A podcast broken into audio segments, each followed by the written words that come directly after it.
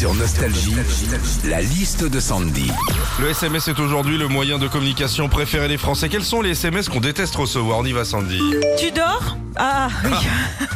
On l'a tous déjà reçu ce SMS hyper relou en pleine nuit. Alors soit il vient de ta famille et c'est inquiétant, soit il vient d'une copine qui fait une insomnie et qui a juste envie de discuter, soit il vient d'un ex et vaut mieux pas répondre. hein. Bon, sauf si t'as vraiment pas envie de dormir. hein.